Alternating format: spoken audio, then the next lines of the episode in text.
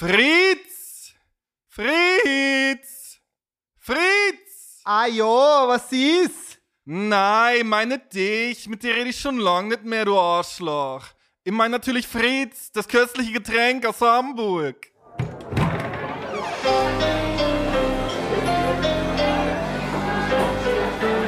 Zum Dorfkrug.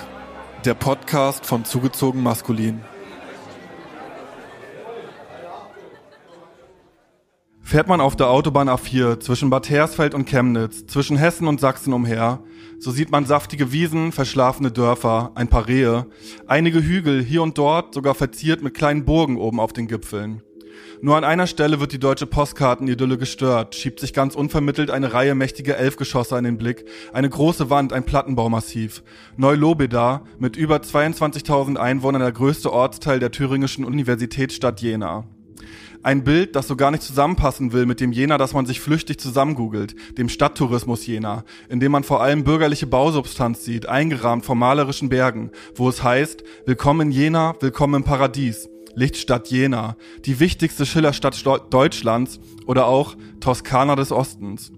Hier kann man lesen, dass durch die umliegenden Berge ein mildes mediterranes Mikroklima herrscht, dass 110.000 Einwohner hier leben in der zweitgrößten Stadt Thürings, davon über 17.000 Studierende der berühmten Friedrich-Schiller-Universität, eine der ältesten Universitäten Deutschlands. Dann liest man von ihrem berühmten Studenten Karl Zeiss, dessen gleichnamiges Unternehmen noch heute eine der wichtigsten Säulen bildet, die Jena zu einem Zentrum der deutschen Optik- und Feinmechanikindustrie machen. Mit etwa 60.000 Mitarbeitern war Karl Zeiss damals das größte Kombinat der DDR. Hier arbeiteten ganze Familien über Generationen hinweg in den unterschiedlichen Abteilungen. Das Werk wuchs so schnell, dass man in der gesamten DDR um Nachwuchs warb und dabei unter anderem eben mit diesen schicken, modernen, neu gebauten Wohnungen in Jena Neulobeda lockte, die man heute von der Autobahn sieht. Im Jahr des Volksaufstandes 53, als auch in Jena sowjetische Panzer einrollten und der Schlosser Alfred Diener hingerichtet wurde, nachdem er die Forderung der Demonstranten vortrug. In genau diesem Jahr erschien in der FDJ-Zeitung Junge Welt ein Artikel über eine gewisse junge Gemeinde in der Stadt. Sie sei illegal, von westdeutschen und amerikanischen Imperialisten dirigiert. Der Diakon wäre ein ehemaliger Gestapo-Agent und heutiger US-Spion, hieß es da. Hier würden junge Leute unter Vorspiegelung christlicher Werte zu Straftaten gegen die DDR angestiftet. Ich zitiere, die hinter Männer und Leiter der jungen Gemeinde wollen, wie die Tatsachen beweisen, in unserer Republik ein gleiches System des Terrors aufrichten wie in Westdeutschland. Sie besorgen die schmutzige Sache Adenauers, des Todfeindes der deutschen Jugend. Jena, das war auch ein Zentrum der DDR-Opposition. Die beschriebene junge Gemeinde wurde wie auch andere Gruppen von der Stasi überwacht und unterwandert, Demonstrationen brutal zusammengeschlagen, Mitglieder und Sympathisanten verhaftet und in die Bundesrepublik abgeschoben, darunter zum Beispiel Roland Jahn, nachdem zuvor schon sein Freund und junge Gemeindemitglied Matthias Domaschk bei Vernehmung in der Stasi-Haft ums Leben kam. Nach der deutschen Wiedervereinigung wandelte sich Jena vom Industrie- zum Bildungs- und Wissenschaftszentrum. Noch heute haben zahlreiche Forschungslabore und Institute hier ihren Sitz. Der Weg dahin war auch hier, wie im gesamten Nachwendeosten, steinig. Auch in Jena bedeutete der Einzug des Kapitalismus erstmal Massenarbeitslosigkeit, Geburtenknick, soziale Entmischung, Abstieg. Das Kombinat Karl Zeiss wurde umstrukturiert, die Beschäftigtenzahl sank drastisch. Insgesamt meldeten sich allein 1991 im Jahresverlauf 31.200 Menschen in Jena neu arbeitslos. Auch in Jena begann sich die rechte Jugendkultur auszubreiten, vor allem in den Neubaugebieten wie Neulobeda. Auch in Jena war man davon überzeugt, dass man die Rechtsradikalen nicht ausgrenzen dürfe. Im Gegenteil, die Sozialarbeiter holten sie in die Jugendclubs und hofften ihnen dort den Hass ausreden zu können. In einem Projektbericht eines gewissen Winzerclubs, einer Jugendeinrichtung im Plattenbauviertel Jena-Winzerla, hieß es dazu, je akzeptierter sich die Jugendlichen fühlen, desto weniger Gewalt geht von ihnen aus. Auch Lothar König, der 1990 als neuer Fahrer der jungen Gemeinde in die Stadt gekommen war, der Vater unseres heutigen Gastes Katharina König, vertrat lange diese Auffassung. Egal ob Punks oder Glatzen, bei ihm waren erstmal alle willkommen. Dies änderte sich aber spätestens im Sommer 93, als mal wieder eine Gruppe Jugendlicher aus der rechten Szene der 15-jährigen Katharina König beim Verlassen der jungen Gemeinde auflauerte und ihr unter anderem mit einem Baseballschläger den Schädel blutig schlug. Als dann die junge Gemeinde mit ihrem eher alternativen Publikum zu einem der Hauptangriffsziele der Neonazis in Jena wurde. Immer wieder wurde das Haus angegriffen, die Mitglieder beleidigt, bedroht, gejagt, zusammengeschlagen. Sogar den Pfarrer selber traf es, mehrmals und massiv. Eine permanente Bedrohungssituation, doch keinen schien es zu kümmern. Für die Polizei nur normale Prügeleien von rivalisierenden Jugendbanden. Und für die eben noch ach so heroisch antifaschistische Stadtgesellschaft waren die Gemeindemitglieder schlicht selbst schuld. Zu schrill, zu laut, zu anti. Vielleicht mal ein bisschen runterfahren, sich nicht so auffällig anziehen. Statt ihnen beizustehen, beschuldigte man die junge Gemeinde sogar noch, die Stadt mit ihrem ständigen Gerede über Nazis ein schlechtes Image zu verpassen. Am 13. April 1996 besuchte Ignaz Bubis, der damalige Vorsitzende des Zentralrats der Juden, die Stadt Weimar. Auf der Autobahn A4, die Autobahn zwischen Bad Hersfeld und Chemnitz, zwischen Hessen und Sachsen, die Autobahn mit den Rehen, den saftigen Wiesen, verschlafenen Dörfern, den malerischen Hügeln, den kleinen Burgen oben auf den Gipfeln. Auf diese Autobahn baumelte bei Jena nun eine Puppe von der Brücke. Der Kopf steckte in einer Schlinge, auf der Brust und auf dem Rücken war ein Davidstern angebracht. Dazu die Aufschrift Jude. An der Straßenseite stand ein Warnschild, Vorsicht Bombe. An einem Karton fand die Polizei Fingerabdrücke von einem gewissen Uwe Böhnhardt aus Neulobeda, der unter anderem mit den Jungs, die unseren Gast damals mit dem Baseballschläger verprügelt hatten, aber auch zusammen mit Beate Zschäpe und Uwe Mundlos im Winzerclub herumhing. Mit letzteren das NSU-Trio bildete, das sich hier in aller Ruhe radikalisieren und schon bald die Bundesrepublik mit einer rassistisch motivierten Mordserie überziehen sollte. Katharina König fuhr nicht herunter, sondern sie blieb laut. Heute ist sie Landtagsabgeordnete der Linkspartei, Sprecherin für Antifaschismus ihrer Fraktion, eine treibende Kraft der NSU-Aufarbeitung, unter anderem in den NSU-Untersuchungsausschüssen des Thüringer Landtages. Herzlich willkommen, wir freuen uns sehr. Wow, hallo. Danke auf alle Fälle äh, für die Einladung, aber krasser Text, ja. In der Vorbereitung jetzt auf das Gespräch heute, also das ist wirklich echt so ein finsteres Thema und echt so ein Trigger-Thema und mega belastend einfach. Ja, aber es also noch an viel Ehrenstellen, ne? Also zum einen ähm, die Tochter von Matthias Dommersch ist eine Freundin von mir und wiederum Roland Jahn, guter Bekannter meines Vaters. Also da kommen so krass viele Sachen, die dann irgendwie so ineinander greifen, oder wo sich Netze bilden oder wie auch immer, ist schon wow, ja. Baseballschläger war, glaube ich, später als 93, aber ah, okay. irrelevant. Also ich glaube, ja. ist ja auch so ein Vermischen, ne? Es sind ähm, 93, 92, 91 sind ja auch ein Haufen andere Leute mit Baseballschlägern. Also geht ja nicht, glaube ich, nicht nur um mich im Persona, mhm. ne? Sondern auch äh, die Atmosphäre damals. Und die Atmosphäre damals war schon so. Mhm.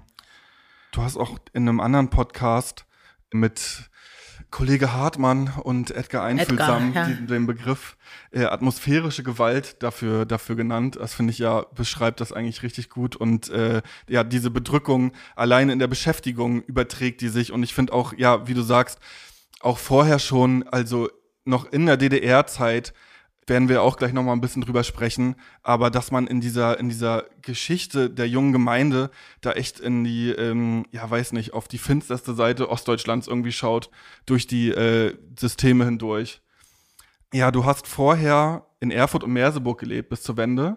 Genau, also geboren in Erfurt und dann, ich glaube, 82, also 78 geboren und ich glaube 82 oder 84, irgend sowas sind wir nach Merseburg gezogen, weil mein Vater dort sein, seine erste Pfarrstelle hatte als Pfarrer.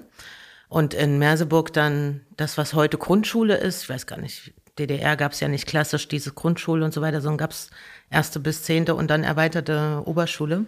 Und in Merseburg hat er sich A an diesen Protesten mitbeteiligt, die junge Gemeinde in Merseburg mit aufgebaut, die dann auch sehr stark in ja, Oppositionsarbeit zur DDR gegangen ist oder vielleicht sogar schon von Anfang an war, ohne bewusst Opposition sein zu wollen. Ne? Einfach dieses Theater spielen, sich äh, politisch äh, engagieren. Ähm, ich weiß, dass die so eine Aktion, Umweltaktion damals gemacht haben, weil Merseburg liegt ja neben Leuna und Buna, das sind so zwei Chemiewerke, die zu DDR-Zeiten Plaste und Elaste aus keine Ahnung, Leuna, Buna, Skopau, glaube ich, kennen zumindest noch einige. Ähm, und die haben damals äh, weiße Bettlaken auf Häuserdächer gepackt und die nach äh, ein paar Tagen runtergeholt, um zu zeigen, was für eine Luftverschmutzung durch äh, die zwei Chemiewerke eigentlich ja alltäglich besteht, genau. Und das hat, glaube ich, schon gereicht, dass, ja, dass sie im Fokus geraten sind von Sicherheitsbehörden sozusagen. Mhm. Dann wollte die Kirche ihnen zwangsversetzen, mehr oder weniger. Und da warst du aber ja noch ein kleines Kind. Also ja. hast du das schon, schon mitgeschnitten? Okay, mein Vater ist ein Oppositioneller oder, oder es gibt hier irgendwie ein System, das hier kritisiert wird? Na, es, so an ein paar Stellen, glaube ich, nicht nur ich, sondern auch, also ich habe drei Brüder, wir sind vier Kinder, immer noch nicht gewesen, sondern heute keine Kinder mehr, logischerweise. Aber das eine war, dass wir von klein auf uns schon, glaube ich, mitgeteilt wurde, Vorsicht, wenn euch Leute äh, ansprechen, Erwachsene. Und das jetzt gar nicht, so wie man es heute vielleicht mit Kindern macht, lasse ich nicht von fremden Männern oder Frauen ansprechen, sondern eher in Richtung ähm, Staatssicherheit. Ähm, das zweite war, dass mindestens einmal das Pfarrhaus, in dem wir waren, dass da Besuch geschaut hat, also Besuch, der bei uns da war, ob sozusagen irgendwas in den Zimmern ist, also Wanzen ne, zum Abhören. Das dritte war, dass ähm, wir häufiger Westbesuch hatten und dann auch, äh, ich erinnere mich zum Beispiel, dass ich irgendwann mal so eine Plastetüte, die man an jedem Zeitungskiosk eigentlich bekommt, mit Mickey Maus hatte und meine Schulsachen da reingetan habe, weil ich total stolz war über so eine knallig bunte Plastetüte. Ähm, und dann in der Schule direkt angegangen wurde und nach Hause geschickt wurde. Ähm, die ja eine andere, andere Tüte, andere Tasche, normalen Schulranzen, was auch immer mitbringen. Also von an solchen Lehrern. Stellen. Ähm, von Lehrern und von Schülern. Mhm. Also ich bin ja, glaube ich, in der, keine Ahnung, dritten Klasse, vierten Klasse zur Gruppenratsvorsitzenden gewählt worden, ohne selber Mitglied äh, der Pioniere gewesen zu sein. Ähm, und das hat an der Schule auch für Stress gesorgt. Also da haben dann die Achtklässler, Neunklässler in der Pause mich rausgezogen, umstellt, angerotzt und ja, halt so die komische Oppositionsfamilie, mhm. ähm, die ja und solche wurdest, Sachen. Und du wurdest aber gewählt, weil du in deiner eigenen Klasse ähm, so, hab, so beliebt warst, oder was? Ich, ich, glaube eher, weil ich so laut war. Mhm. Also gar nicht so, weil so, so beliebt, sondern weil die, die hält halt den Mund nicht. Damals ja. schon. So, ja. glaub, das war eher der, der auslösende Grund. Und die Lehrerin hat halt gesagt, klar, das ist okay, die ist gewählt worden, also warum nicht? Und wie war das mit dem Anrotzen? Also dann gehst du so aus der Schule auf den Schulhof und dann. Nee, es war noch in der Schule. Also mhm. so runter, runter große Pause auf den Schulhof geben wollen und plötzlich abgefangen werden. Ähm, und das war, also in dem Moment, wo sie um mich rumstanden und mich so an die Wand gedrängt hatten, waren vielleicht so acht bis zehn äh, Leute, habe ich mir nichts anmerken lassen und dann, als es vorbei war, geheult und nach Hause. Und dann mhm. weiß ich nur, dass meine Eltern aber schnurstracks mit guter Wut in die Schule sind ich weiß nicht, was sie dann dort gemacht haben, aber so dieses Solidaritätsgefühl, das macht sofort jemand was, das bei mir heute noch so bildlich auch im, im Kopf und ich glaube auch so ein Stück, ja, unbewusst leitend, äh, dass man halt was machen kann und was machen muss. Und gab es danach ein Gespräch darüber, was, dass, dass das passiert ist und dass das nicht in Ordnung ist? Also in der Schule oder war das eigentlich so, na, also nicht mit mir. Es kann sein, dass es ein Gespräch mit den Leuten gab, die es gemacht haben, weil die konnte ich ja zumindest identifizieren als äh, die Acht- oder Neuntklässler, erinnere ich mhm. mich jetzt nicht mehr. Ähm, dann klar, wir haben zu Hause drüber geredet, aber jetzt, ich wüsste nicht, und ich glaube, ich würde mich dran erinnern, wenn die Schule mit mir gesprochen hätte. Mhm. Ja, ich glaube, das eher weggedrängt worden. Ich fand das mega interessant, hast du auch in dem Podcast, äh, kann ich sehr empfehlen, kann man sich auch anhören, dein Gespräch mit den, mit den beiden Kollegen. Ähm, da hast du es ja auch schon erzählt. USB-Stick. Und, und dann dachte ich, ja, genau.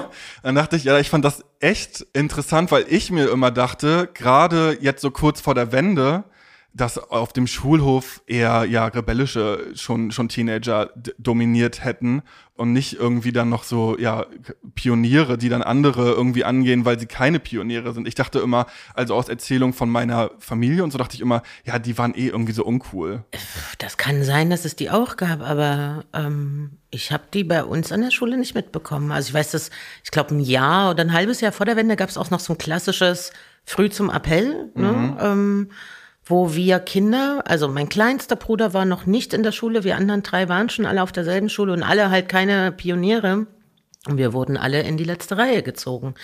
Und äh, alle anderen hatten auch vollkommen selbstverständlich ihre ähm, Jungpionier- oder Tellmann-Pionier-Halstücher um. Also von daher, so eine Rebellion, die wahrnehmbar gewesen wäre, kann ich mich nicht dran erinnern.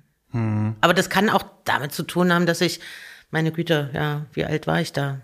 Elf, zwölf, ja. Keine Ahnung, ja. Ich glaube, mein Bild ist auch gespeist aus, wenn ich, wenn ich, wenn ich mich heute in diese Zeit zurückdenke. Naja, wahrscheinlich, wenn mhm. ich jetzt mal wirklich meine Eltern oder so befragen würde. Naja, ich glaube ja auch, dass, also jetzt gar nicht, äh, gar nicht jetzt in Bezug auf deine Eltern, aber ich glaube, dass heute auch viele erzählen, dass sie ja auch in irgendeiner Form schon immer gegen das System gewesen wären. Das ist äh, auch ein Versuch im Nachgang eigenes Handeln nicht nur zu legitimieren, sondern wegzuwischen, ne? dass man, dass man halt Verantwortung nicht übernommen hat oder dass man das, was man hätte machen können, nicht getan hat und dann, glaube ich, vermischt sich auch viel in der Erinnerung und dann wird ein kleines, mir ist die Flasche aus der Hand gefallen zur großen revolutionären Tat. Ähm, das, glaube ich, würde ich nicht unterschätzen, also weil die Systeme haben ja mehr oder weniger bis zum Schluss funktioniert. Aber gut, das ist jetzt auch, wie gesagt, sehr stark meine subjektive Wahrnehmung. Ne? Und kann schon gut sein, dass an anderen Schulen und gerade auch in größeren Städten, jetzt nicht Merseburg, dass da Schüler, Schülerinnen eine ganz andere Rolle gespielt haben, auch eine viel stärkere Oppositionsrolle.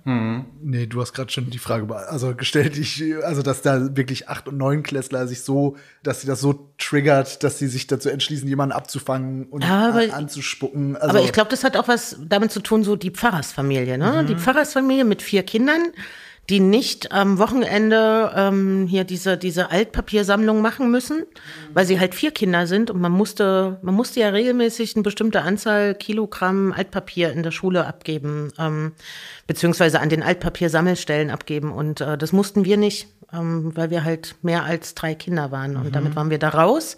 Dann dieses, die müssen kein Halstuch tragen, die meinen, sie sind was anderes, was Besseres. Äh, Also ich glaube, dass das weniger so ein aktives, reflektiertes Ding war, sondern mehr so, die sind Außenseiter und die gehören da, die gehören nicht rein. Und jetzt versuchen diese Außenseiter unsere Posten zu nehmen. So, aber das ist von mir nur im Nachgang äh, rein interpretiert. hast du dich dagegen gewehrt? Also körperlich? Also ist das was, wo man dann so zuschlägt oder irgendwie äh, Nee, da war ich ja aber auch.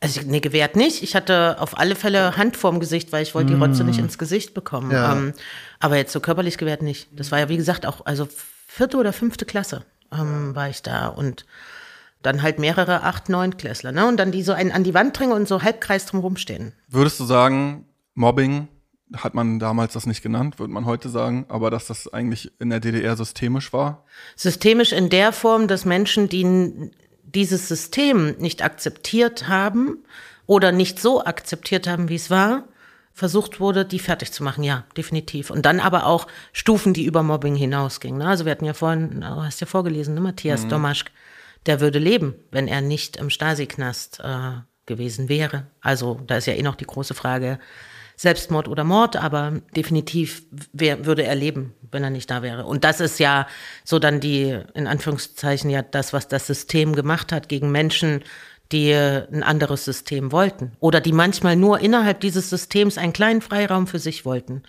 der nicht kontrolliert war. Das hat gereicht, um Menschen fertig zu machen. Ja, ich kann mir super gut vorstellen, auch äh, wo du vorhin von den Lehrern gesprochen hast, die dich nach Hause geschickt haben wegen der falschen Plastiktüte, ähm, dass sie auch ja heimlich das vielleicht ja auch gar nicht so mega verkehrt fanden, dass jetzt so da das äh, Kollektiv sich äh, gegenüber dem dem Störenfried behauptet.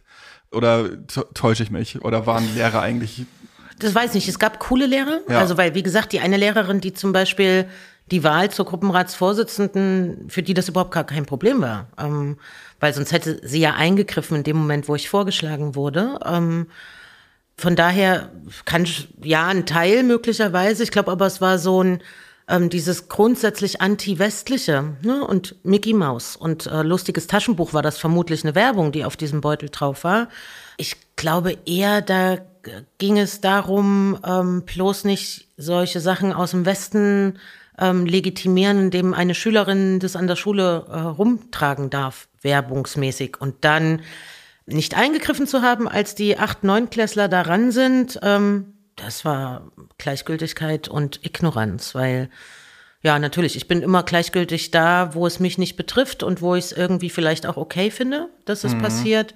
Insofern ja. Und das haben definitiv Lehrer mitbekommen in dem Moment, wo es passiert Ich ist. habe jetzt so bei der Recherche, ich habe halt immer wieder so ne, festgestellt, dass du auch so eine Punkrock-Sozialisation hast. Na, das war ja dann später. Später, Ah. genau. Aber gab es denn schon, ich weiß nicht, jetzt, wenn wir irgendwie von einem Schulhof 1988 oder 89 sprechen, gab es da jemanden mit einem Iro oder sowas? Nein, Oder? Okay. nein, mhm. nein, nein. Wie gesagt, Berlin, Leipzig, kann ich mir vorstellen, Aber ähm, nicht glaube ich auch, ja. aber nicht in Sachsen-Anhalt, in Merseburg an der Schule. Mhm. Da war man ja schon, äh, wenn man kein Halstuch, also Pionierhalstuch getragen hat, war man ja schon ähm, Außenseiter. und wurde auch so behandelt. Und ich glaube, dass jemand mit Irokesenhaarschnitt oder auch bunten Haaren, der hätte keine Chance gehabt an der Schule. Und vermutlich an der Mehrheit der Schulen. Viele ähm, Zeitzeugen oder gerade so aus deiner Generation, die dann so diese Wende erlebt haben, beschreiben eigentlich so ihre DDR-Kindheit immer als idyllisch, habe ich das Gefühl. Ja, das war irgendwie, da war eine Geborgenheit und dann kam die Wende und dann ging das ganze große Chaos und das Schlimme los. Würdest du auch sagen, dass das, dass das eine idyllische Kindheit in der DDR war? Ich glaube ja, dass Kindheit so gut wie immer idyllisch ist ähm, und erstmal wenig mit dem konkreten System zu tun hat, weil logischerweise Familie versucht für Kinder ähm, einen Schutzraum, ähm, einen Erlebnisraum, ein alles ist gut, äh, dir passiert nichts Raum ähm, aufzumachen. Und ich sag mal, das, was Familie und auch Freundeskreis, Bekanntenkreis gemacht haben, ja, das war schon weitgehend idyllisch. Das nimmt aber nichts davon, dass es eben auf der anderen Seite das Vorgehen gegeben hat von ähm, ja, vom, vom Staat in Form der Verantwortungsträger, seien es Lehrer, sei es Polizei oder auch Menschen auf den Straßen. Also ich habe so ein, ich weiß, dass ich mir als Wanze angewöhnt habe, weil mein Vater ja lange, lange Haare, langer Bart, ne? Und das war zu DDR-Zeiten nochmal, glaube ich, nochmal höhere Ausnahme, als es heute der Fall ist. Und auf der Straße haben Menschen den immer so herablassend angeschaut oder so abwertend. Ähm, und ich habe mir dann immer eingebildet, wenn ich länger dem Blick standhalte, gewinne ich. Also war immer total stolz, weil ich es durchgehalten habe und gewonnen habe ähm, gegen. Und das ist natürlich was, was eine idyllische Kindheit irgendwie stört, ne? Mhm. Ähm, wenn man merkt, dass der eigene Vater oder auch die eigene Mutter aufgrund des viele Kinder und dann noch dieses Verhalten so und so behandelt werden oder auch, wenn wir ausgefragt wurden in der Schule, ob wir gerade wieder Westbesuch haben ähm, und wir schon mitbekommen hatten als Information. Vorsicht, nicht alle Informationen müssen sozusagen in der, in der Öffentlichkeit, in der Schule landen. Sowas. Aber das nimmt nichts davon, dass die Kindheit als solches idyllisch war. Mhm. Und ich glaube, dass, dass diese, diese Gleichsetzung der kindlichen Idylle mit damals war alles gut funktioniert halt nicht. Mhm. Also das falsche Reflexion, würde ich sagen. Boah, ich bin ja 88 geboren. Also, ja, zehn Jahre, glaube ich, glaube ich, ja, später. Zehn Jahre äh, jünger dann logischerweise. Ja, also ich bin auch in einem Plattenbauviertel groß geworden und das mit dem Mobbing war auf jeden Fall auch bei uns noch ein Riesenthema und so Leute wegen Kleinigkeiten zum Außenseiter machen, auf dem rumhacken und eigentlich immer so ein Austarieren, wer ist oben, wer ist unten, aber auch das mit den mit diesen mit diesen Blicken. Also das waren so e, erste Sachen, die ich gelernt habe in der in der Grundschule in meiner ersten Woche oder auch vorher schon von von so älteren Geschwistern von Kumpels richtig rotzen, richtig rülpsen, äh, am besten das ganze Alphabet durchrülpsen können. Das kann ähm, ich. Äh, ja, also das ganze Alphabet kann ich nicht mehr, aber das konnte ich damals auch. Ja, so, ja, alle ja. und rotzen, aber auch richtig mit so Hochwürgen und richtig grünen Glibber. Ähm, äh, ein ganzer Schimpfwortkatalog und aber auch so dieses ähm, richtig gucken wenn mir einer entgegenkommt, den anstarren und weil der starrt mich auch an und wer nicht guckt, hat Schiss weiß ich nicht, Situationen, die dann daraus entstehen, dass ich irgendwie auf einer leeren Straße, jemand kommt mir entgegen und schon von Weitem, der ist noch ganz hinten am anderen Straßenende, schauen wir uns schon so an, funkeln wir uns an und keiner, keiner blickt aber weg und dann gehen wir aneinander vorbei und beide so gespannt und so, ja, jetzt gleich, äh, könnte es auch knallen, ja, ja genau. Ja. Und dann geht man aber so vorbei und dann geht man wieder so seiner Wege, so als wäre, als wäre gar nichts passiert und so diese, also auch da, so diese atmosphärische Gewalt, nicht so ja, hier knallt jeden Tag, aber es kann jeden Tag knallen. Das kann ich, kann ich auf jeden Fall richtig gut und auch ähm, ja in der Zeit noch so. Ja. Die ist, glaube ich, auch, also ich halt nach ja. wie vor diese atmosphärische Gewalt in nicht grundsätzlich und immer, aber oft für viel schlimmer als den einen konkreten Übergriff, den, den man erlebt. Ähm, wenn meine Nase gebrochen ist und wenn ich blute, dann sehen das Leute, dann glauben mir das Leute, dann sehen Leute auch, dass es schlimm ist. Oder kümmern sich oder fragen nach, ob man Unterstützung braucht, Solidarität braucht. Aber dieses atmosphärische, das hat was richtig zerstörerisches. Und ähm, ich kriege das jetzt aktuell halt viel im eher ländlichen Raum mit, ne, wo es auch nicht so die klassischen linken Strukturen gibt oder äh, Beratungsstellen oder äh, wo eine Uni in der Nähe ist und regelmäßig Bildungsveranstaltungen und weiß ich nicht was und Konzerte.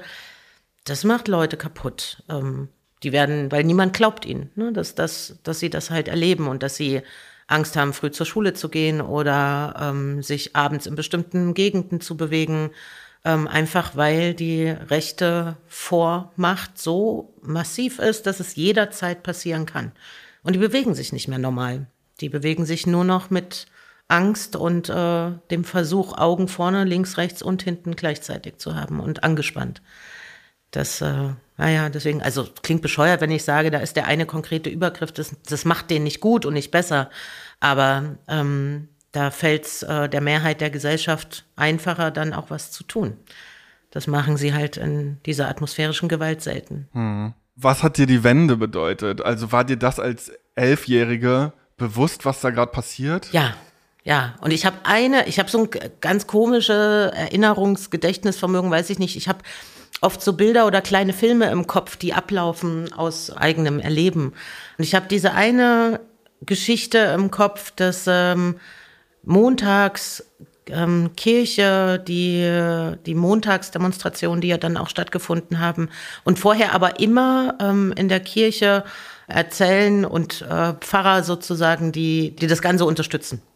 Und mein Vater hat ähm, den Gottesdienst gemacht, beziehungsweise das Ganze mit begleitet und und dann war draußen diese Riesendemonstration, vielleicht waren das auch nur 500 Leute, aber für mich waren das so, ne, rückblickend, keine Ahnung, Tausende. Und dann hörte ich die Stimme meines Vaters und ich war so verdammt stolz, weil ich gedacht habe, ihr blöden Säcke in der Schule oder weiß ich nicht wo, das ist mein Vater, das ist mein Vater. So und ähm, das war noch vor der konkreten Wiedervereinigung oder dem Mauerfall als dann die Mauer gefallen ist an dem Abend, wir hatten ja, wir hatten gar keinen Fernseher ähm, zu Hause. Ich glaube nicht, äh, weil wir keinen bekommen hätten, sondern weil das äh, unsere Eltern nicht wollten, ne? dass wir so mit Fernsehen und so aufwachsen, sondern stärker Bücher und Lesen und Spielen und was auch immer. Und dann kam irgendwann die Information, dass die äh, Mauer gefallen wäre und sozusagen jetzt, äh, jetzt alles, wofür in den letzten Monaten, Jahren sie was auch immer gemacht haben, erfolgt wäre. Und ich bin rausgerannt. Mein großer Bruder ist auch rausgerannt und wir haben auf die Straße geguckt und wir haben nichts gesehen. Und war so, ja, wo? Ne, wo ist es? Ähm, so irgendwie da drin sitzen die Eltern, die da erleichtert, froh und das Telefon klingelt durch ähm, und wir rennen raus und sehen nicht, was, wo das Große ist, was jetzt angeblich sein soll. Mein Vater war auch regelmäßig in Berlin damals, um mit der Kirche von unten und Leuten sich zu treffen, um Sachen zu machen, äh, wo teils unklar war, äh, ob er gut wieder zurückkommt. Ne? Das hat man dann nur gemerkt, wenn meine Mutter ähm, so besorgt war, weil er abends noch nicht wieder da war, manchmal erst 24 Stunden später als geplant kam, sowas. Oder eben die vielen Leute, die mit rauchenden Köpfen und rauchend äh, in, im Arbeits- und Wohnzimmer zusammensaßen und irgendwas erklärt, diskutiert, besprochen haben. Ähm, und das äh, von der Erinnerung her ist so, wir waren da teils mit dabei, saßen auf den Stühlen, teils auf den Schößen von irgendwelchen oppositionellen Bürgerrechtlerinnen, wie auch immer. Und ähm, das, was die gemacht haben, war irgendwie toll, auch wenn wir nicht verstanden haben, was genau die gemacht haben. Aber so dieses Zusammenkommen, zusammen diskutieren und dann passiert was. Das, glaube ich, ist so eine schon eine starke Kindheitsprägung auch. Mhm. Und dass es eigentlich gerichtet war gegen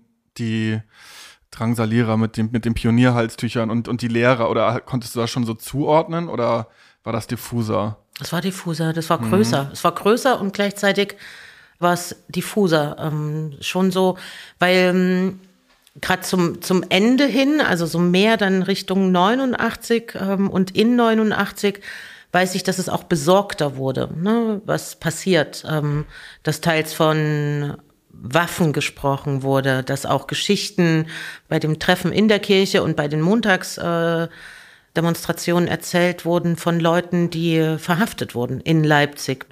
Und dann so eine krasse Geschichte von einer jungen Frau und die in der Kirche vorgelesen hat, ein Gedächtnisprotokoll, die wurde in der Woche davor verhaftet zusammen mit ihrem Freund und ähm, sie schwanger und dem Freund wurden Tonbandaufnahmen vorgespielt aus äh, der Zelle nebenan.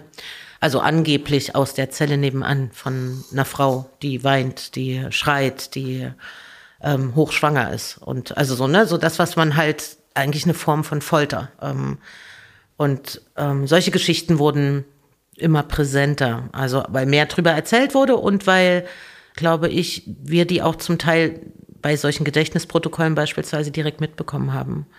insofern, ob sich da gegen die 8-, 9 Klässler richtete, nee, ich glaube, das war nicht so, sonst war eher, es geht um was Größeres. Ähm, und dann auch, dass Leute bei uns übernachtet haben, von denen wir nicht sagen sollten, dass sie bei uns übernachten. Ähm, gar keine Ahnung, rückblickend, wer das war. Ähm, nimmt man das dann noch so als spielerisch wahr? Oder ist das dann schon irgendwie das, also du bist ja dann auch schon elf, zwölf. Mhm. Das klingt wie, wie so eine, also ne, genau, atmosphärische Angst, die sich aber.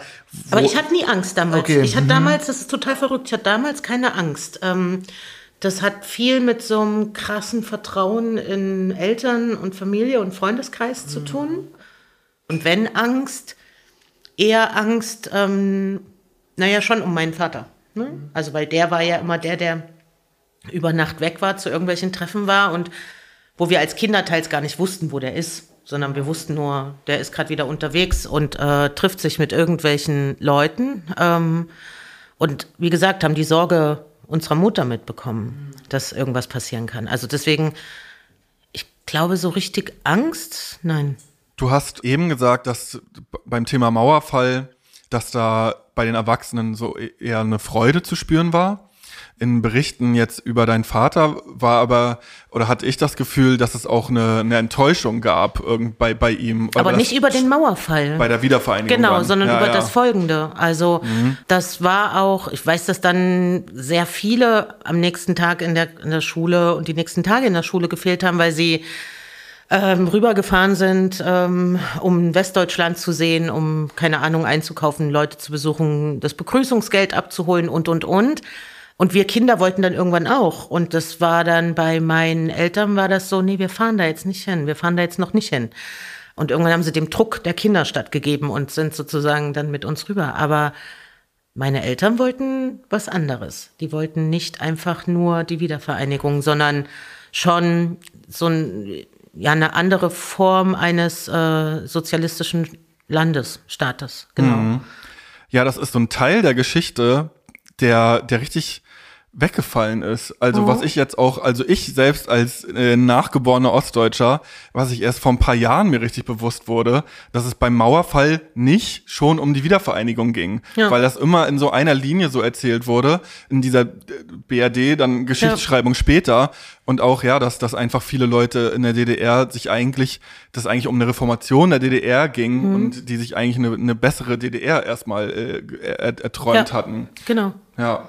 Das hieß damals, ähm, das ist heute schwierig darüber so zu sprechen, weil es halt der dritte Weg hieß. Und heute ist ja der dritte Weg ein bisschen was anderes als ähm, das, was die Leute damals unter dem Namen äh, verstanden haben und wofür sie auch versucht haben zu kämpfen. Hier mal ein bisschen Kontext zum dritten Weg. Nach dem Fall der Mauer favorisierte die DDR-Bürgerrechtsbewegung Neues Forum den sogenannten Dritten Weg. Demokratisiert sollte die DDR neben der BRD fortbestehen. Hunderttausende unterschrieben den Aufruf für unser Land. Es sollte ein dritter Weg zwischen dem gescheiterten staatssozialistischen Modell der DDR und dem kapitalistischen Modell der BRD gefunden werden. Der Traum vom dritten Weg platzt in dieser Phase des Umbruchs aber relativ schnell. Helmut Kohl legt frühzeitig sein berühmtes Zehn-Punkte-Programm zur Überwindung der Teilung Deutschlands und Europas vor und auf Druck der Bundesregierung werden die ersten freien Volkskammerwahlen der DDR vorgezogen. Das Ergebnis? Der Verfassungsentwurf des dritten Weges wird nicht mehr rechtzeitig fertig und kommt nie zur Abstimmung. Auch die Stimmung in der DDR ändert sich zu diesem Zeitpunkt rasant. Ende November 1989 sprechen sich noch 86 Prozent der DDR-BürgerInnen für den Weg eines besseren, reformierten Sozialismus aus.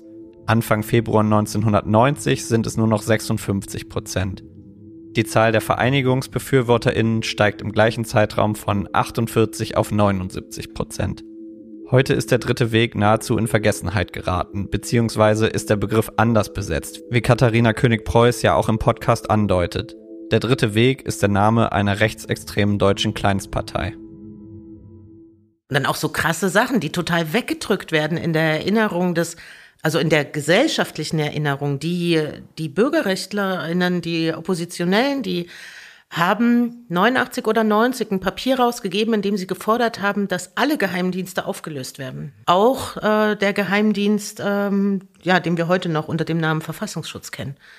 Und sie haben das begründet mit den Erfahrungen, die sie ähm, mit einem Geheimdienst gemacht haben und dass die Strukturen am Ende nicht anders sind, ne? sondern es ist nur eine Frage davon, ähm, wer sozusagen jeweils den, den die Geheimdienste führt, reguliert oder wie auch immer. Das ist, äh, das spielt überhaupt keine Rolle mehr, dass sie das damals alle wollten, alle gefordert haben. Und äh, dann, es kommt ja, ach Gott, wenn man dann jetzt die 30 Jahre später schaut, dann wird ja viel immer über die ehemaligen Bürgerrechtlerinnen berichtet. Ähm, und ich bin immer ganz stolz drauf, dass bei meinen Eltern nie davon geredet wird, dass sie ehemalige Bürgerrechtlerinnen sind, sondern hm. halt immer noch Bürgerrechtlerinnen. So, dann war äh, Wende, Wiedervereinigung und dann ging es nach Jena. Die Kirche wollte mein Vater in Sachsen-Anhalt loswerden, weil ähm, ja, der hat halt diese Proteste mit organisiert und das wollten sie nicht. Und dann hatten sie ihm angeboten, Pfarrer sind ja wie verbeamtet und haben ihm dann gesagt, hier so ein Dorfpfarrer. Und das wollten aber meine Eltern nicht. Und dann gab's zwei Jobangebote. Einmal Stadtjugendpfarrer in Berlin und einmal Stadtjugendpfarrer in Jena. Und die Entscheidung für Jena ist zum einen gefallen aufgrund der Verbindung, die es noch aus ja, Studienzeiten und sowas gegeben hat. Und die Wohnung in Jena war größer. Und mit vier Kindern in eine Vierzimmerwohnung, das tut sie sich nicht an. Und nicht nur sich nicht, sondern uns auch nicht. Warum musste dein Vater noch weg 1990? Weil ich würde mir jetzt denken, naja, dann war das ja nun schon so durch. Also hat ihm die Geschichte ja dann eigentlich schon recht gegeben in dem Moment. Man legt sich ja trotzdem mit Strukturen an. Ne? Mhm. Und es ist ja nicht so, dass äh, die Kirche versucht rückblickend auf die DDR-Zeit sich selber auch zu so der großen Oppositionsstruktur zu erheben. Ich würde sagen, das war sie nicht immer und ähm, vermutlich hing das vor allem auch dann an einzelnen Leuten. Und mein Vater hat sich ja nicht nur mit dem System DDR angelegt und mit der Staatssicherheit und mit, äh, weiß ich nicht, Polizei, sondern auch mit dem System Kirche. Weil die Kirche hatte ja ähm, in der DDR auch ihre ja ihre Nische und ihren Platz gefunden. Mit diesem mit der Nische und dem Platz war auch einiges möglich, also dass Leute sich treffen konnten, dass zum Beispiel Konzerte in Kirchen möglich waren und und und. Aber ich glaube, der ist einfach Leuten auf die Füße getreten, das so richtig doll. Ähm, und dann dieses diese diese Pfarrstelle, die er in Merseburg hatte.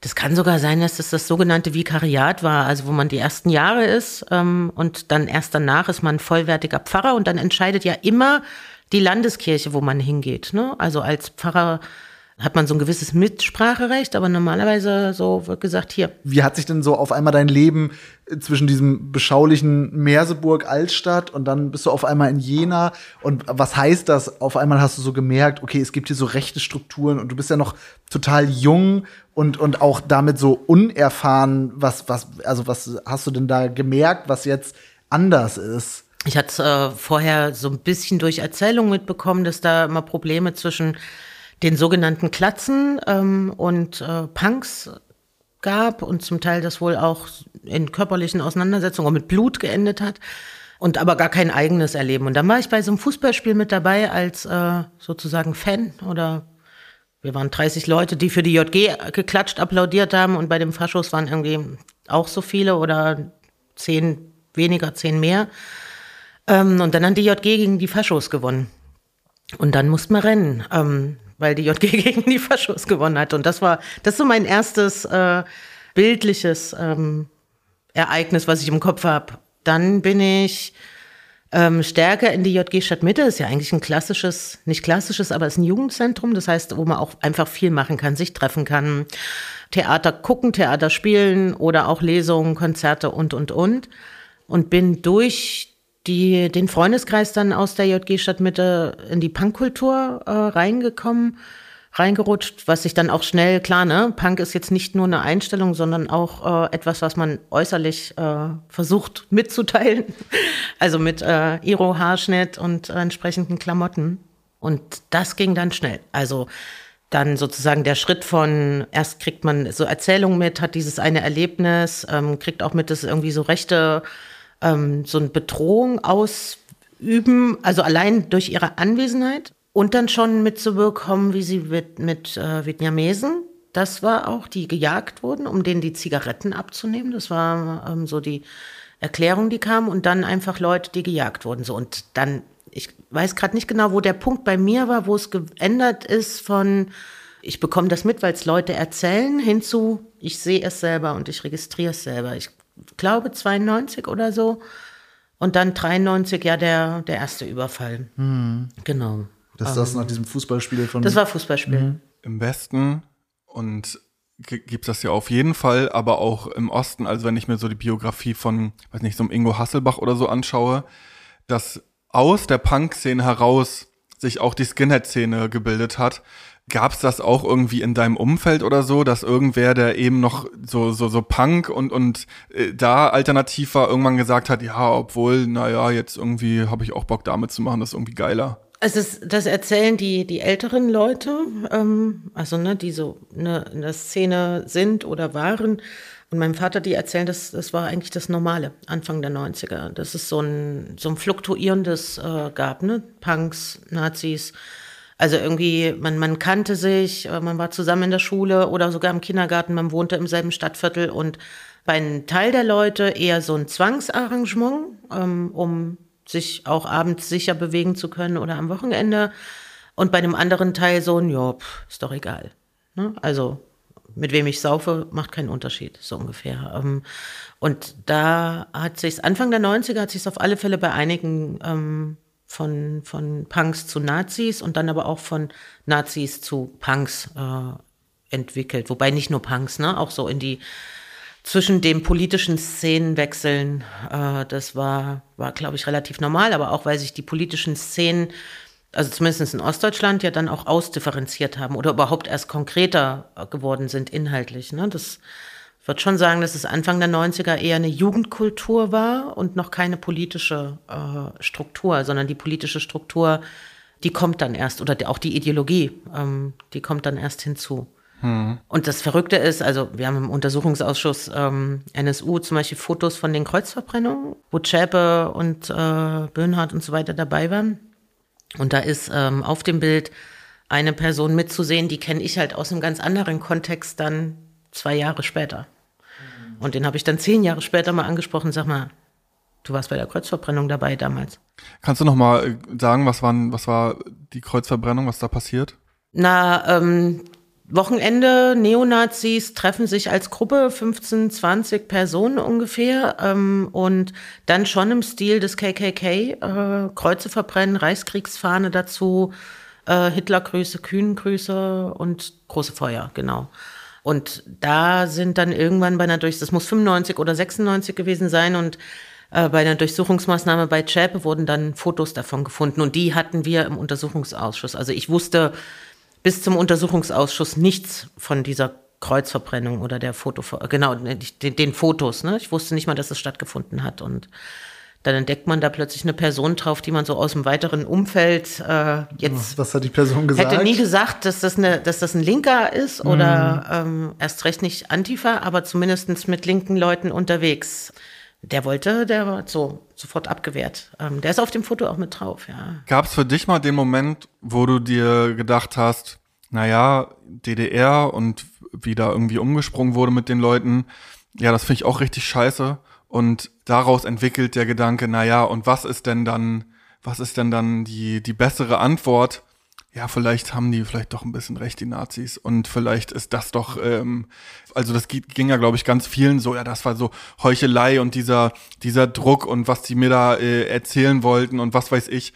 Ja, und jetzt nehme ich einfach die Gegenposition ein und damit ärgere ich die so richtig. Und das, wenn das nämlich vorher alles falsch war, dann muss das doch jetzt wahr sein. Also ich selber nie, zum Glück. Nur weil ein Staat äh, erzählt, er sei antifaschistisch, ist er noch lange nicht antifaschistisch. Und wenn er einen falschen Antifaschismus pflegt, macht es deswegen den Antifaschismus als solches nicht falsch. Ne? So, aber ja, es gab einen Haufen Leute ähm, schon, die sich auch aus so einem Anti-Verhalten Anfang der 90er dann eher rechtsorientiert haben. Ne? So, wir mussten in dem Staat leben und der hat sich so und so verhalten und jetzt äh, kommen Leute auch aus den alten Bundesländern, die uns neue Möglichkeiten, neue Lösungen, neue Antworten geben und die uns sagen, wer eigentlich schuld an dem ganzen Scheiß ist. Ne? Also Arbeitslosigkeit der Eltern, ähm, fehlende wirtschaftliche Perspektiven und, und, und.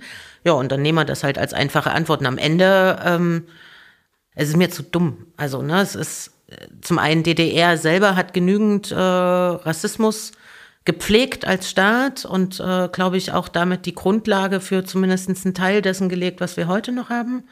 Heute noch erleben, sei es Pegida, seien es die hohen AfD-Wahlergebnisse und so weiter. Aber Was meinst du dann in der DDR, so Umgang mit den Vertragsarbeitern? Und, Ja. und Ja, ja. ja. Hm. Also das glaube, der Umgang mit ähm, den Vertragsarbeitern purer systemischer und struktureller Rassismus, der nicht nur vom Staat selber gepflegt wurde, sondern auch von der Bevölkerung in einem gewissen Sinne abverlangt wurde. Ne? Also die sind ja abends, äh, die sind ja früh zur Arbeit gefahren und abends wieder zurückgefahren worden in die Das wollte ich Unterkünfte. gerade- fragen, weil ich kenne das nur mit so Zwangsabtreibungen und so weiter. Aber gab es, also gab es, weiß was ich, vietnamesische, angolanische, mosambikanische Klassenkamera? Also gab es so. Kinder? Nein, Okay. also nicht bei uns an der Schule. Und, und war das in der jungen Gemeinde auch trotzdem immer noch mit so einem christlichen, weil für mich, also auch als Westdeutschen, ist es total irritierend, dass so Sachen, die ich irgendwie als Jugendlicher, also auch spannend und cool, also auch so, ich bin ja auch mit so Dorfpunks rumgegangen, aber die Vorstellung, dass wir mit irgendwie der evangelischen Gemeinde Friesland abhängen, das erscheint mir so weit, we- also ich finde das so interessant, dass es, also es muss natürlich unter ganz anderen Vorzeichen stattgefunden haben, aber ja, was, also ja, finde das einfach interessant, dass das so vereinbar äh, Naja, Kirche hat, glaube ich, in der DDR eine ganz andere Rolle Ja. gehabt. Ne? Ähm, auch äh, Rolle, weil der einzige Ort, an dem überhaupt äh, bestimmte Formen von Kreativität möglich waren. Und die JG Stadtmitte in Jena, die hat ja schon zu DDR-Zeiten sich so einen Ruf erarbeitet, ne? dass da viele spätere dann Oppositionelle oder Leute, die oppositionell waren, gezielt in die JG gegangen sind oder die JG auch äh, genutzt haben. Die ist ja, wenn ich es richtig auf dem Schirm habe, ist die ursprünglich mal besetzt wurden und ähm, dann von der Kirche sozusagen, okay, ihr könnt es auch nutzen und wir stellen jemanden ein. Gute Haut und volles Haar? Ist doch klar. Fritz Cola.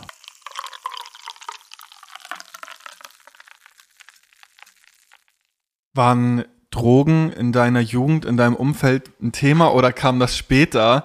Und kannst du was sagen über Drogen in der DDR? Weil das frage ich mich.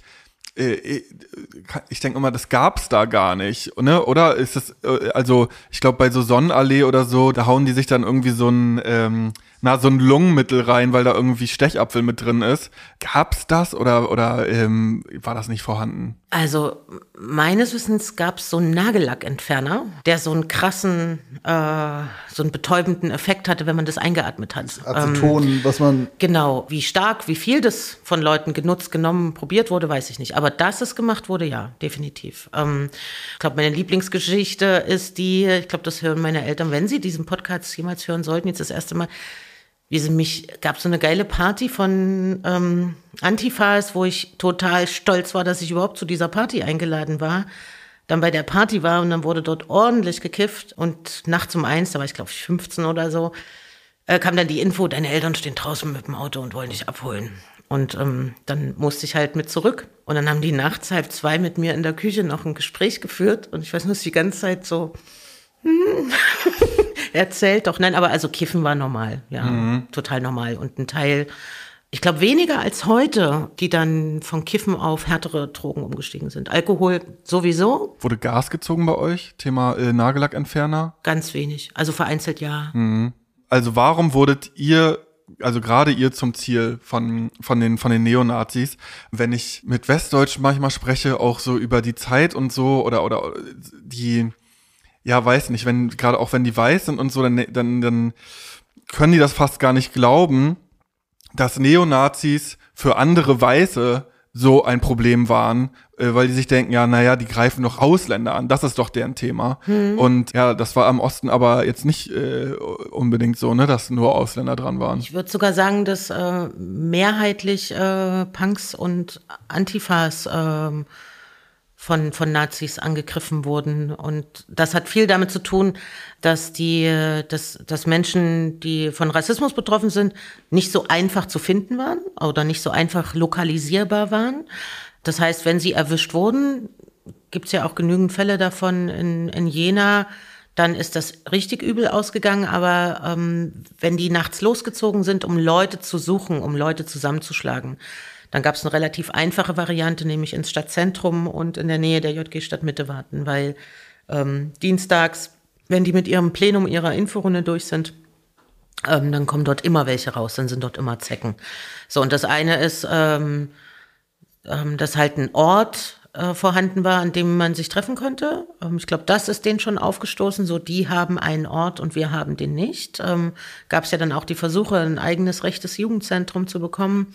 Und das andere, das ist nicht nur einfach ein Ort, sondern sie kommen dort nicht rein. Ähm, und sie werden auch mit Gewalt äh, vertrieben, wenn sie äh, auf ja, entsprechende Aufforderungen nicht reagieren und nicht gehen. Dann gab's halt ab irgendeinem Zeitpunkt dann auch ähm, aufs Maul. Und dann würde ich mal nicht unterschätzen. Ne? Natürlich sind Leute jetzt, wie ich weiß, und in der Zeit groß geworden, in der Zeit selber überfallen, ich erzähle natürlich auch die Sachen, von denen ich selber weiß, die ich mitbekommen habe oder die mir Freunde, Freundinnen erzählen. Jetzt ist mein mein Freundeskreis der 90er Jahre ist äh, bis auf eine Person, nein, zwei Personen komplett weiß.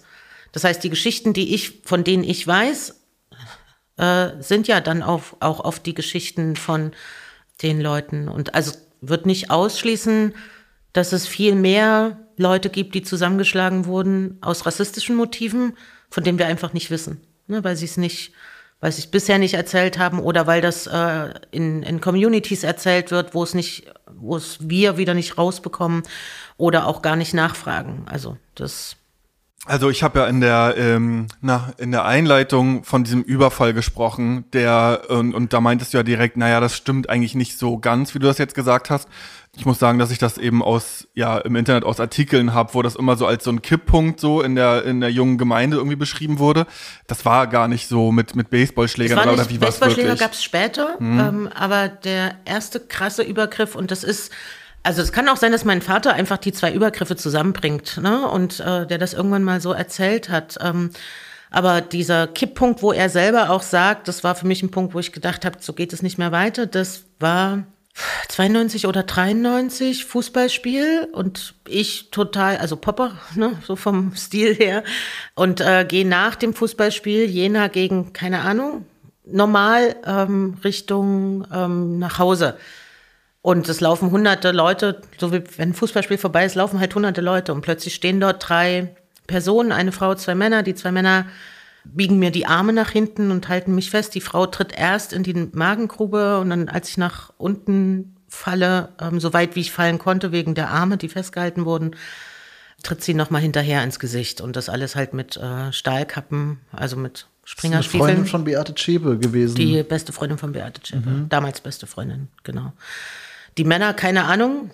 Also es ist mhm. nicht ausgeschlossen, dass da Böhnert und oder Mundlos dabei waren, weiß ich nicht. Aber so vom Typus her sahen die Männer damals, also die Faschos sahen fast alle gleich aus. Ne? Alle kaum Haare, keine Haare, Bomberjacken.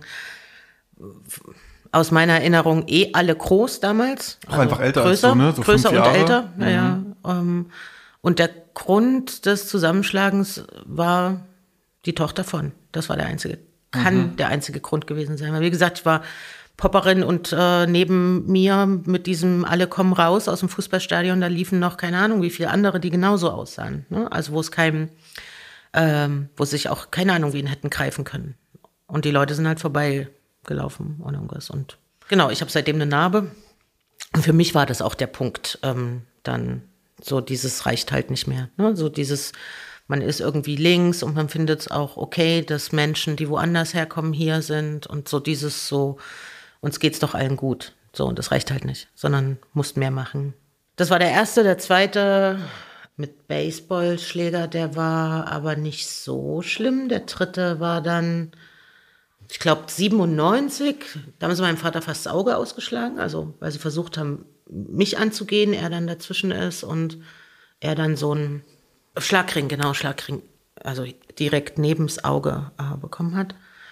Genau, 97 war dann erstmal Pause sozusagen, weil ich dann nach Israel bin und als ich wiederkam, war dann 99 ähm, Himmelfahrt der nächste Übergriff und dann 2000, wo die JG versucht wurde zu überfallen und ich überlege gerade, der krasseste Übergriff war 2005. Da stand ich dann mit Axt. Ähm, da war, genau, da war Lunikow Abschiedskonzert, bevor Lunikow in Knast ist, Lanzer. Anderthalb tausend Faschos in Pösneck ähm, im Schützenhaus und wir haben einen Tag vorher noch der Polizei Bescheid gegeben, dass das Ding im Schützenhaus in Pösneck stattfindet und ähm, da waren dann, keine Ahnung, zwei Polizeiautos und anderthalbtausend Nazis. Und die kamen dann abends, kam dann der Anruf von Leuten aus Pösneck, Achtung, die sind auf dem Weg nach ähm, Jena und die haben Bock, also so vom Ganzen her. Und ähm, dann hat mal jemand, JG hatte offen an dem Abend, es war Israelis, Palästinenser, die Partnerinnengruppen waren da. Und bei mir war so die größte Sorge, dass jetzt Israelis und Palästinenser hier noch von Nazis ähm, aufs Maul kriegen. Mhm. Und dann habe ich mir eine Axt geholt, als die Faschos kamen und habe mich mit der Axt ins Tor gestellt und habe gesagt, na kommt, kommt. Das fand ich den krassesten. Also weil ich da auch so ein, wie so ein Blackout hatte und dachte, okay, jetzt dann hm. Wird halt gehackt. Nein, also, aber das klingt jetzt irgendwie rückblickend ja. entspannter, als es damals war. Aber diese, diese ganze Zeit, also ist das was, wo du dir gedacht hast, also ne, das finde ich auch so ein, also das ist dieser ja NSU-Komplex, diese Doku, da gibt's diesen walrossbärtigen Nazi, der so selber sagt, ja, es wundert mich, dass, dass niemand gestorben ist und du sagst, es sind doch Leute ja. zu Tode gekommen. Also ich stelle mir das so eine, wie eine Jugend vor, die wie so ein fast nicht vorhanden sein von so, ne, wenn, wenn das die ganze Zeit so eine körperliche Gewalt ist, die auch irgendwie schon in dem Bereich des, ja, ich kann hier auch einfach umgebracht werden. Und es sind ja eben auch dieselben Leute, die dann ein paar Jahre später losgezogen sind, um, um Leute umzubringen. War dir das irgendwie bewusst? Weil ich glaube, für ganz viele, also auch jetzt gerade so westdeutsche Antifas oder Punks auf dem Dorf, also ohne das jetzt irgendwie kleiner reden zu wollen, also oh Gott bewahre, aber so, da, da hat man dann Ärger mit irgendwelchen Fußballtypen, die sich einfach so ihr Mütchen an einem kühlen möchten. Aber äh, dieses, ja, okay, es kann einfach sein, dass ich hier umgebracht werde an einem Dienstagabend. Ist das etwas, was einem bewusst wird mit 15, 16, 17? Oder ist es trotzdem auch irgendwie eine wilde, tolle Jugend gewesen? Na, beides. Also so verrückt das klingt, aber beides. Also dieses Bewusstsein, ähm, es kann jeden Moment abends passieren, dass man zusammengeschlagen wird. Und man hat so ein paar Varianten, dem auszuweichen.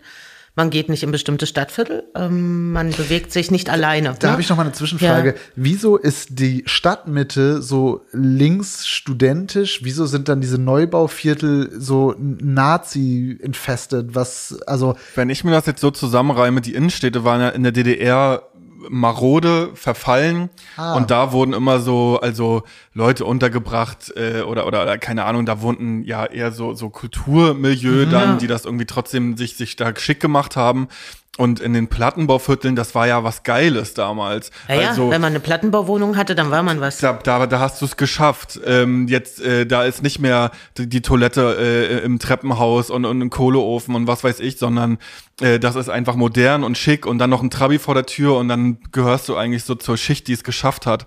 Und dann hat sich das ja so, so gedreht dann nach der Wende.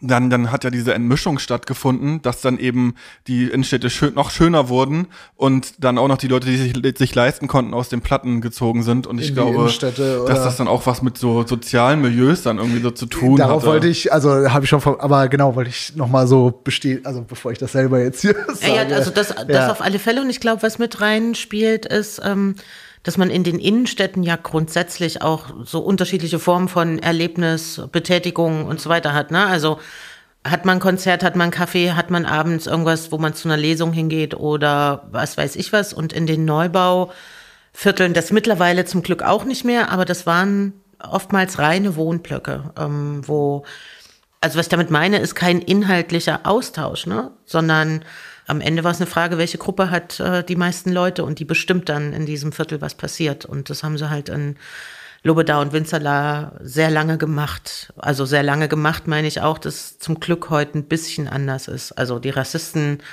treten trotzdem in Lobedau, Winzerla stärker und offensichtlicher auf, aber ähm, es ist nicht mehr so, dass man sich dort nicht oder dass man sich nur angstbesetzt dort bewegen kann. Mhm. Aber zurück zu der Frage, ähm, man hätte auch tot sein können, ja. Also war irgendwann bei allen, denke ich, so im Bewusstsein. Und das war auch der Punkt, wo bei mir, glaube ich, mit 16, wo ich die erste Waffe hatte. Ähm, und wo das heißt, es auch normal. Eine erste Waffe, also ein eine Reizgaspistole. Äh, und wo sozusagen auch normal war, dann untereinander drüber zu reden. Äh, mal Kurs Selbstverteidigung, dass man zumindest 10, 20 Sekunden gewinnt. Ähm, B, ähm, welche Waffe ne, wäre sinnvoll, um sich zu schützen, wenn man doch mal alleine unterwegs ist. Ähm, aber das nimmt nichts davon, dass es ähm, eine sehr erlebnisreiche, spannende Jugendphase äh, war. Also wir haben ist ja was los die ganze Zeit. Ja.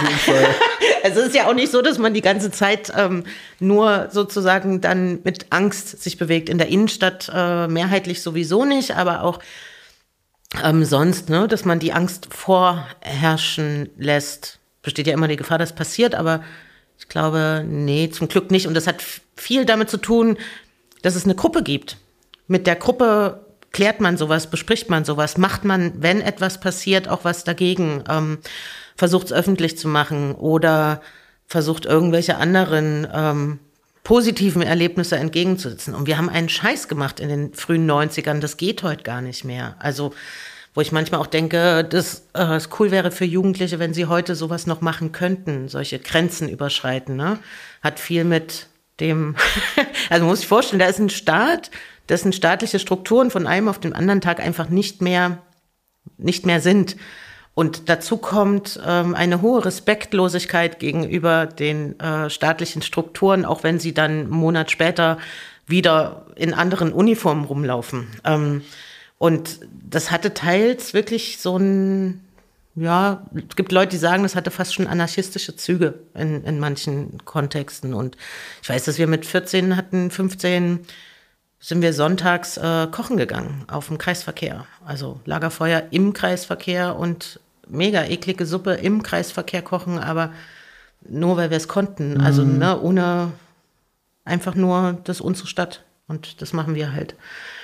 Und wenn Polizei kam, war es egal. Oder auch wir haben im, äh, im Kreisverkehr Haschisch gepflanzt und uns regelmäßig drum gekümmert. Und ich glaube, eigentlich wusste das jeder. Ja, keine Ahnung, wenn du das jetzt so erzählst, was ja auch dazu gehört zu der Geschichte, also jetzt gerade mit der, mit der Gewalt, dass du ja auch, hat mich jetzt so im Internet gefunden, kann auch sein, dass das auch nicht stimmt, aber ähm, dass du ja schon bei der Polizei warst nach so einem Überfall und die einfach das nicht ernst genommen haben. Ja.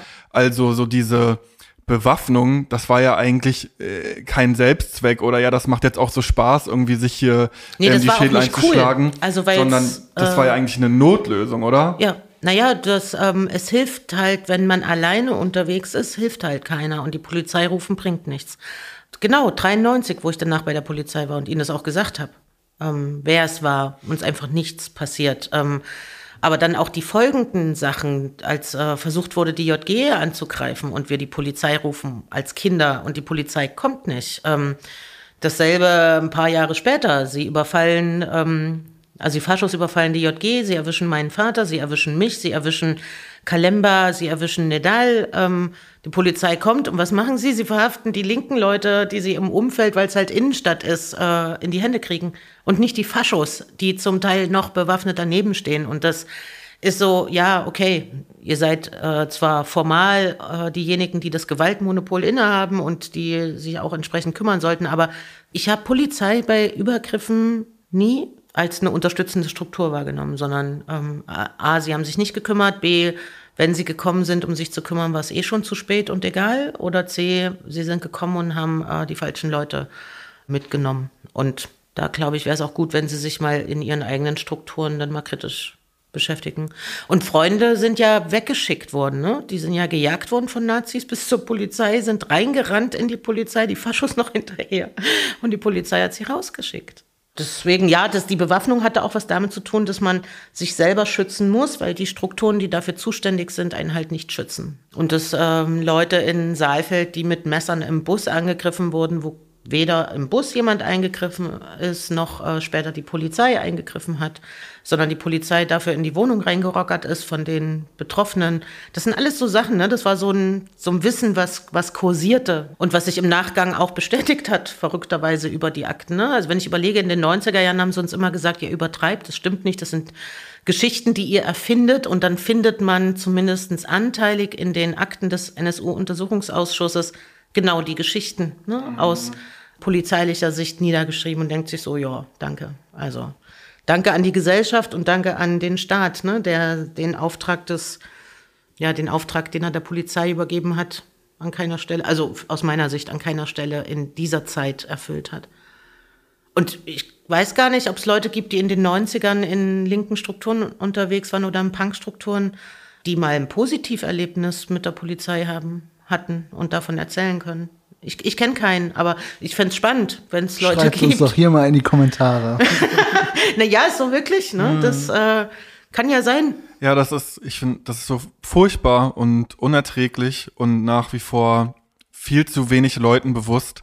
Also, dass da einfach so eine Jugend über Jahre eben in diesen Zuständen irgendwie sich bewegen und überleben musste und ja zu solchen Strategien greifen musste, dass man eben ja sich eine Axt und eine Schreckschusswaffe besorgt und so weiter, weil es einfach sonst sein kann, dass man stirbt. Und da redet man dann eben nicht vom Mittelalter oder so, sondern ja, das ist eben gerade noch so gewesen im, im Osten. Und das ist eigentlich so, ja, so, so barbarisch und, und furchtbar. Aber irgendwie auch so eine Normalität, verrückterweise. Also so eine, ist eigentlich krass, weil so ein Stück erzähle ich drüber, als ob es nichts, also ob's, als ob es normal wäre, aber es ist. Eigentlich darf es nicht normal sein und dann ist es gleichzeitig normal. Gab es in dieser Zeit irgendwelche persönlichen Kontakte zu Nazis? Also, dass man, dass man einfach Mal geredet hat ja, ich meine jetzt gar nicht so im Sinne von, hey, lass uns mal, aber weiß was ich, dass man den einen Klassenkameraden oder sowas hat, wo man einfach weiß, der oder, oder ist das auch Ich hatte eine Klassenkameradin, die war mit einem Fascho zusammen. Ähm, Und mit, äh, weil, da habe ich dann aber jegliche Verbindungen damals äh, beendet. Also so Wochenende weggehen oder sowas. Dann nicht mehr mit ihr. Meine Brüder waren Himmelfahrt äh, immer mit ihren Freunden unterwegs. Ähm, und die sagen heute auch noch, dass es einmal so eine Situation gab, wo irgendwie 20, 30 Faschos kamen und ähm, so auf der Suche nach, wen, wen legen wir zusammen. Dass sie aber Glück hatten, weil einer der Faschos Osten war, Spitzname. Und Osten äh, wiederum aus dem erweiterten Bekanntenkreis äh, von, von Freunden von mir stammte. Warum auch immer der da dabei war, keine Ahnung. Also sowas gab's, ne, wo dann auch okay. Leute verhindert haben, dass es Übergriffe gab, weil sie wussten, das sind die Brüder, die Geschwister, die äh, Freundin von wem auch immer. Sowas, äh, glaube ich, gab's bis in die, ja, bis in die 2000er auf alle Fälle rein. Dass man sozusagen Glück hatte, wenn man irgendjemanden kannte und dann genau nicht, das, also dass es, dass Ja. das noch gereicht hat, Ja. irgendwie. Gab es Kontakt zu westdeutschen Linken? Gab es da einen Austausch? Wo war der Westen allgemein in der Zeit? Ähm, es gab sogar äh, gerade Anfang der 90er einen sehr guten Austausch. Das kenne ich allerdings äh, von, von den älteren Leuten. Ähm, und da ganz vorneweg genannt äh, wird immer äh, Göttingen, die sehr viel in Thüringen mitgemacht haben, die mit Erfurt, äh, und Erfurt liegt ja fast direkt neben Jena, ähm, verbunden waren, dort äh, auch gerade in 90, 91 teilweise Leute unterstützt haben beim Häuserbesetzen. Aber das war nicht der Alltag. Der Alltag wurde selbst äh, und musste selbst organisiert werden. Und da bin ich den Alt-Antifas, in Anführungszeichen, ich bin denen mega dankbar für das, was die in den 90ern gemacht haben. Also Die haben einfach den Job der Polizei gemacht, oder? Also so Thema, Naja, gut, ja, ich- den Gewalttätern Grenzen setzen, das sollte ja eigentlich. Ich glaube, sie wären beleidigt, wenn ich sagen würde, dass sie den Job der Polizei gemacht haben. Ich das gesagt? Ähm, nein, aber sie, äh, ja, sie haben dem Faschus Grenzen gesetzt. Ähm, Anknüpfend an das Thema, wo war der Westen? Wo waren ja die Massenmedien oder was waren deren Rolle damals? Also, weil wenn ich mich jetzt so in die Zeit so reinlese und so Spiegel und so weiter, dann, dann habe ich immer das Gefühl, ja, das ist sowas, so eine, sowas erschrocken voyeuristisches, so wie jetzt, ja, wir gehen nach Afghanistan und fahren mit den Taliban Autoscooter, aber kein richtiges Bewusstsein von, ey, die gehören jetzt hier auch zu uns da drüben. Und wir haben hier gerade ein Riesenproblem in Deutschland. Und äh, wie lösen wir das jetzt? Ich glaube, das einzig Große, was äh, so bei mir im Kopf ist, ist so ein, der Stern hat irgendwann mal mehrere Interviews mit Leuten gemacht, die zusammengeschlagen wurden. So, was ist eigentlich los bei euch im Osten? Ne? Ich glaube 97, 98, irgend sowas. Ansonsten nichts. Also es gab schon auch sehr gute ähm, Kurzdokumentationen oder ich weiß nicht, Frontalfakt, wie auch immer, diese Sachen, diese, wo so diese sieben Minuten Sachen laufen. Ähm, das gab's schon, das gab's auch über die Szene in Saalfeld und Jena. Ähm, dann gab's verrückterweise aus äh, von, von Arte, so ein französisch-britisches äh, Dokumentation, die anderthalb Stunden lang über Thüringer Heimatschutz zum Beispiel berichtet hat, damals schon, ne? also wo es sozusagen hier kaum oder keinen interessiert hat. Aber ansonsten, ich würde sagen, Ignoranz. Ne? Also zum einen, weil es die Gesellschaft in Ostdeutschland ja auch sehr gerne unter den Teppich gekehrt hat, totgeschwiegen hat, ähm, die politischen Verantwortungsträger ihr Interesse woanders hatten, nämlich Standortfaktor schützen, also herstellen, schützen, Wirtschaft äh, anwerben, ähm, Arbeitslosigkeit verringern. Ähm, und da ist jede, jede Berichterstattung, die so ein schlechtes Licht auf eine Stadt oder eine Region wirft, äh, ist da halt schädlich. Also mein Bruder, mein großer Bruder, der war äh, schon regelmäßig mit Fußball, also so als Fan, Fußballfan mit unterwegs und hat dann das Jugendmagazin der Süddeutschen, jetzt, genau, die hatten äh, nachgefragt, wie ist denn das hier gerade im Fußball? Also ging es nur im Fußballkontext mit rechten Strukturen oder mit Nazis oder rechts. Und da erzählte er halt, dass es normal ist, ähm, wenn Auswärtsfahrt ist, äh, das U-Bahn-Lied äh, zu singen. Ja, also eine U-Bahn bis, bis, nach Auschwitz ja. und so weiter. Und das wurde dann überhaupt nicht in Frage gestellt vom Verein und den Fanstrukturen, dass das Lied gesungen wird. Also das war überhaupt nicht der Punkt, sondern dass, dass er das öffentlich erzählt hat. Das war das mhm. Problem. Mhm. Und ähm, ich glaube, das kennzeichnet schon so ein bisschen die, die 90er Jahre generell in Ostdeutschland. Ne? Also Arbeitslosigkeit, Frage, wie geht's weiter, Gesellschaft, die äh, zumindest in so Rahmenstrukturen sich erstmal neu wiederfinden muss. Dann kehrt man halt Sachen unter den Teppich. War ja nicht nur unter den Teppich kehren, wenn man sich überlegt, dass es diese alten ARD-Kurzberichte gibt, über die damalige Familienministerin, wie sie mit Faschos. Frau Merkel. Mhm.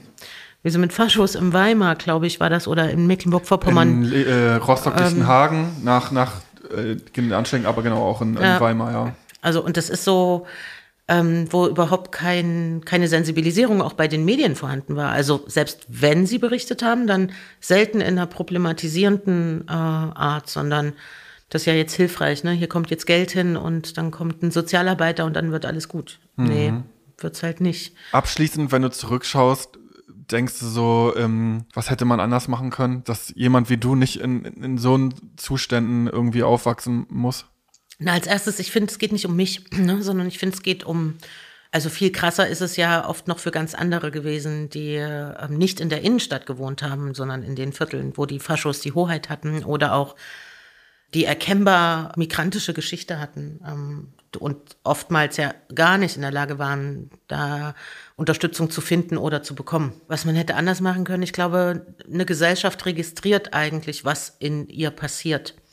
Und das, was passiert, mitzubekommen und dann auch dagegen vorzugehen. Also wenn ich überlege, das, was in den 90ern passiert ist, hätten alle wissen können, wenn sie sich dafür auch nur ansatzweise interessiert hätten.